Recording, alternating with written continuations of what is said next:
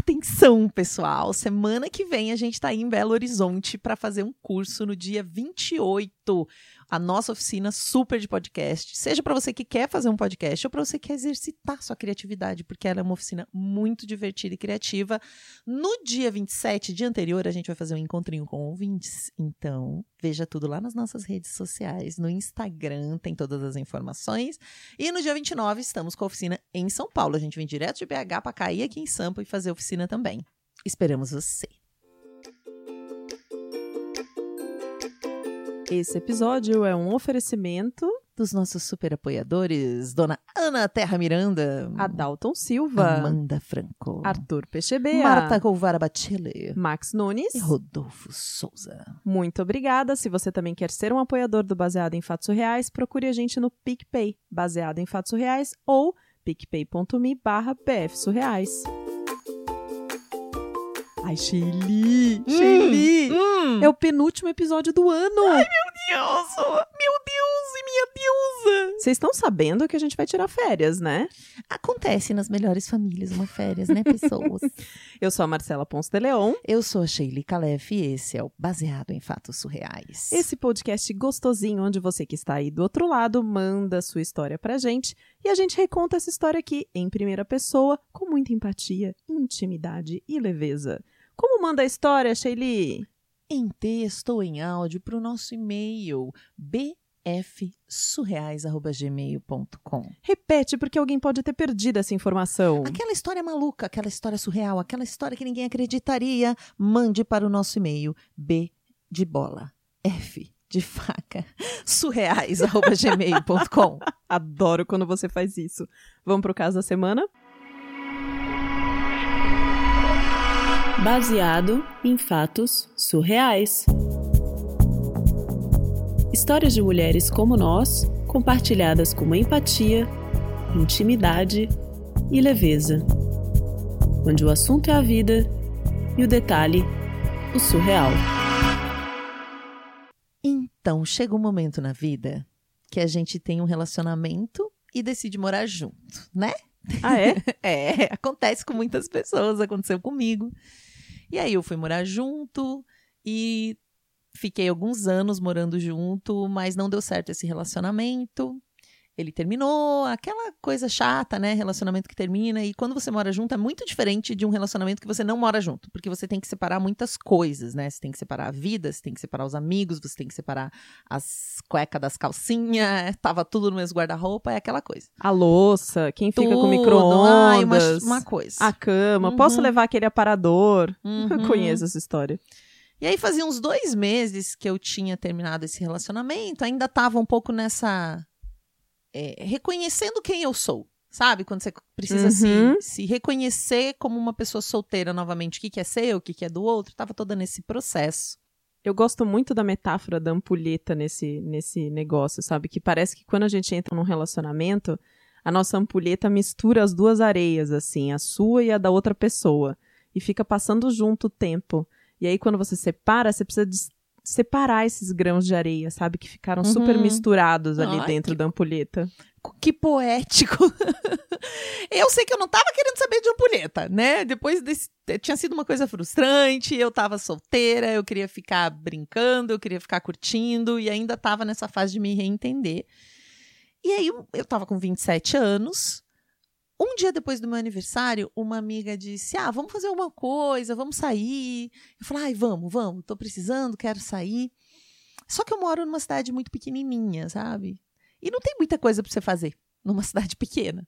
Mas tem uma coisa que sempre tem isso na cidade pequena, que é o posto de gasolina. Ah! né? A galera vai pro posto, Ah, é o point, lá. né? É o point, que você né? fica bebendo, conversando, posto. jogando conversa fora. Isso, às vezes tem algum barzinho e tal, mas o, o esquenta é no posto mesmo. Ela falou, ai, vamos. Eu falei, ah, tá bom. Eu até nem queria muito, mas aí eu decidi ir. Ela falou que ia ter uns amigos dela lá, uma galera que ela conhecia. Eu falei, ah, vamos pro posto. Sempre tem alguém lá no posto, sempre tá rolando. Aí a gente chegou no posto 24 horas, lógico.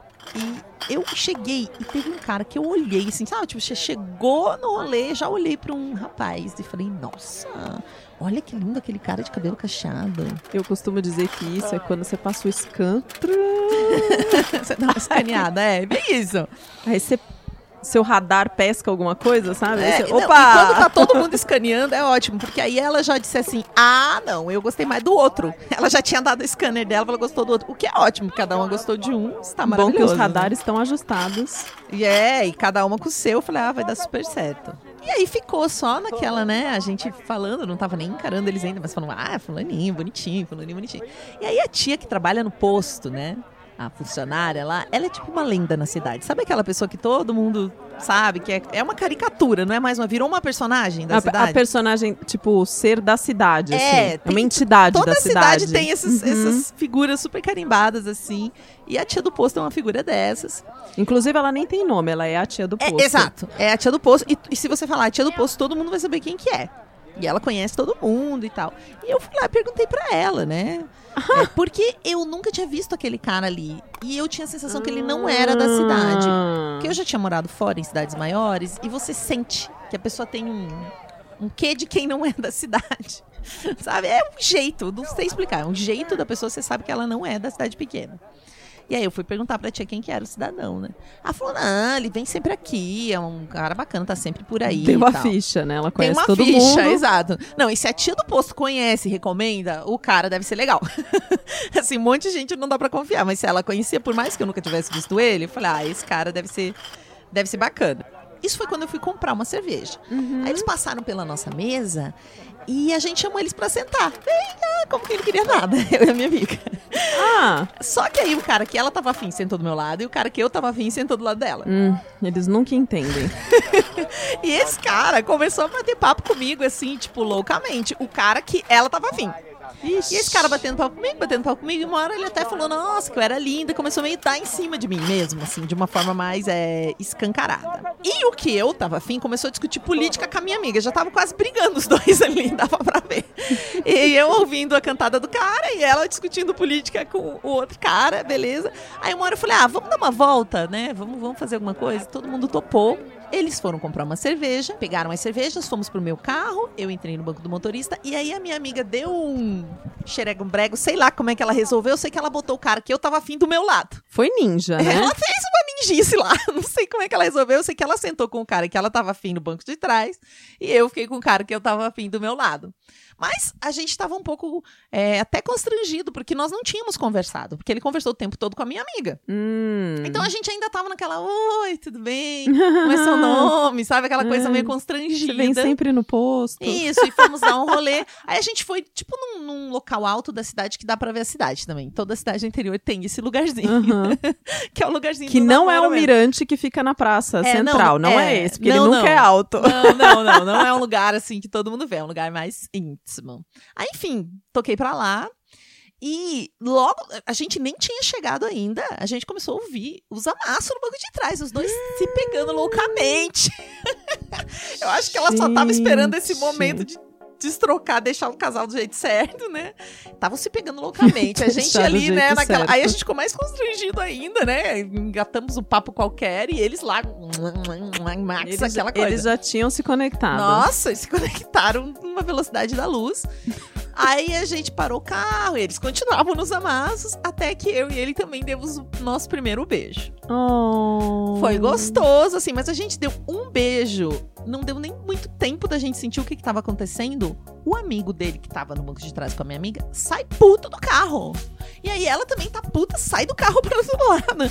Gente, mas Peraí, tá mas acontecendo vocês estavam. Vocês estavam dentro do mesmo carro. Eles se sim, pegando sim, atrás. ele se pegando atrás e eu dirigindo na frente com o cara que eu tava afim do meu lado direito.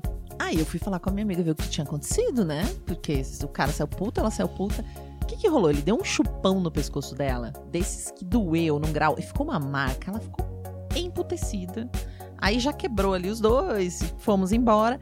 Mas eu e o carinha que eu tava afim, que rolou um beijo naquela Ai, noite. meu Deus do céu. a gente continuou se falando, trocamos os contatinhos, continuou se falando. Ah! Engatamos num namoro. Jura? Quatro anos depois, nós nos casamos. Não, peraí, peraí, peraí, peraí. Não, volta, volta. Eu quero saborear essa coisa do namoro, assim. Quanto tempo depois vocês namoraram? Ah, não, não nem levou muito tempo pra gente namorar, assim. A gente começou porque cidade do interior não tem muita coisa pra fazer, gente. então, namorar é uma ótima coisa. As pessoas namoram, elas têm relacionamentos longos, elas constroem família. E é você assim se lembra funciona. como que ele te pediu em namoro? Eu lembro sim, porque ele me pediu exatamente naquele mirante que não era um mirante. Ele me levou para lá um Hum. dia, a gente tava lá olhando que foi, né, onde a gente ficou a primeira vez e foi lá que ele me pediu em namoro. Oh, Ele é romântico, ele é romântico. E aí a gente casou depois de um tempo, né? Depois de quatro anos a gente casou. E no dia do nosso casamento, depois que a gente casou, que terminou a festa, assim, nós fomos vestidos de noivo lá pro posto Ah! Para agradecer a tia. Ah, não acredito! Juro por Deus. Por quê? Porque a tia foi o nosso cupido. O que, que, que, eu, que, que eu descobri depois conversando com ele? Ah. Ele não tinha se ligado que eu tava afim dele. E foi a tia que falou. Quando eles foram comprar aquela cerveja pra gente ir pro carro, Ah. lembra eu falei, a gente vai sair? Ela falou: olha, tá vendo aquela menina assim, assim, assim, assim, assim? Ela tá afim de você, hein? Se eu fosse você, eu ficava de olho nela. E ele disse que se ela não tivesse falado nada, ele nunca ia se ligar. Que Por isso que tapado. quando a minha amiga fez algum rolê lá pra entrar no carro ao contrário, ele já topou, entendeu? Ah, então não foi que ela fez uma ninjice. Tipo, É. foi a tia que deu a Foi letra. a tia que deu a letra. E aí a gente foi vestidos de noivo agradecer ela por ela ter sido nosso cupido. Foi muito legal, que assim. Foi um momento muito emocionante, porque foi realmente, né? Olha que inusitado. A gente nunca imaginaria que a tia do posto seria o nosso cupido.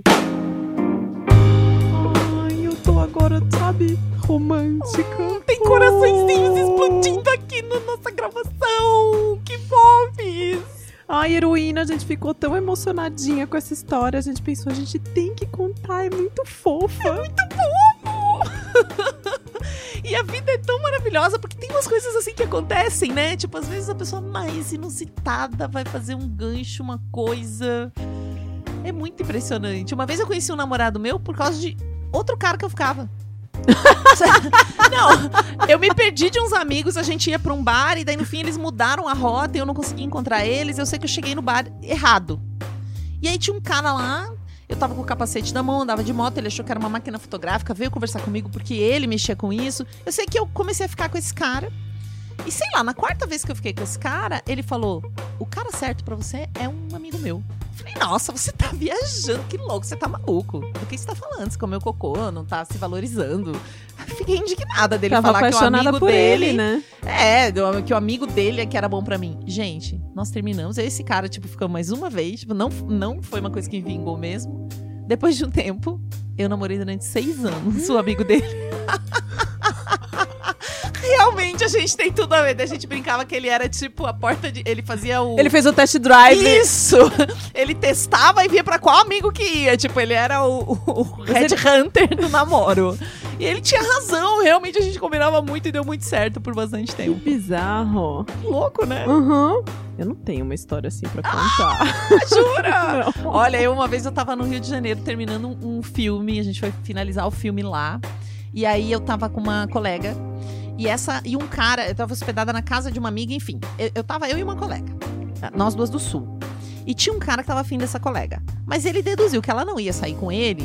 Era um cara meio que morava no prédio também, se ela, sozinha. Então ele convidou ela pra sair e disse que ia levar um amigo pra ela, levar uma amiga que era eu no caso, né?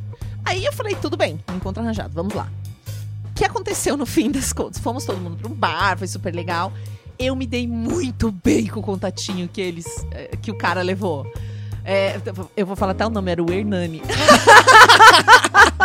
eu e o Hernani arrasamos naquela cidade. A gente ficou em todos os lugares, a gente passeava. Eles não virou nada. Aquela noite até se pegaram, mas não deu em nada. E eu e o Hernani, tipo assim, ele arrumou o cara perfeito pra mim. não foi pra ela e o cara não se deram e a gente se deu super bem. Então foi ótimo, foi ótimo. Claro que teve uns fracassos já. Já me recomendaram umas pessoas, uma vez uns amigos meus recomendaram. Ah, um fracasso eu tenho, Sheili. Fracasso você tem? Fui eu, gente. Eu tenho um fracasso que a Sheili recomendou. Nossa, Gente, eu date. jurava que ia dar certo. Foi horrível, né? É, foi traumatizante até hoje. a gente não se recuperou. Gente, eu sou péssimo cupido, não, não, não sirvo pra isso, descobri aí com a Marcela. Não, eu tive um também que os amigos meus, eu tava solteira, eles falaram, a gente tem uma menina que a gente conheceu, Shelly, ela é sua cara, vocês vão se dar super bem, ela é maravilhosa. Troquei duas mensagens, já marquei encontro com a garota. E a gente marcou um almoço num shopping, perto de onde ela trabalhava. Eu falei, show! Fui, porque eu não gosto de ficar enrolando a mensaginha, vamos conhecer, né? Quando ela veio vindo na minha direção, gente, sabe quando a pessoa vem vindo na sua direção e você olha e fala, nada ver. Tá tudo errado. Tá tudo, tudo errado. Como eu me escondo agora? Como eu me escondo agora? Não tinha como, se, como eu me esconder. Mas assim, não tinha nada. Ela era alegre, divertida. E eles fizeram esse link, mas a gente tinha nada a ver. Mas a gente era tão nada a ver, e já pelo estilo você já vê que não tem nada a ver, que só sobra para conversar sobre o tempo e a família, né? Aliás, fica a dica para vocês. Aí você pergunta: ah, choveu, não choveu? Você tem irmãos, tem pai, tem mãe, onde você nasceu? Essas coisas que, tipo, porque não tinha nada, a gente não tinha nenhum gosto parecido, de não sabia nenhuma referência, a gente não tinha nada a ver, nada de nada. Então foi um almoço meio constrangedor, né? Onde você sorria, assim. Ela sorria, eu sorria, mas ficou evidente para as duas que aquilo não ia dar em lugar nenhum. Então foi. Eu não gosto muito desses encontros arranjados, mas já deu certo algumas vezes.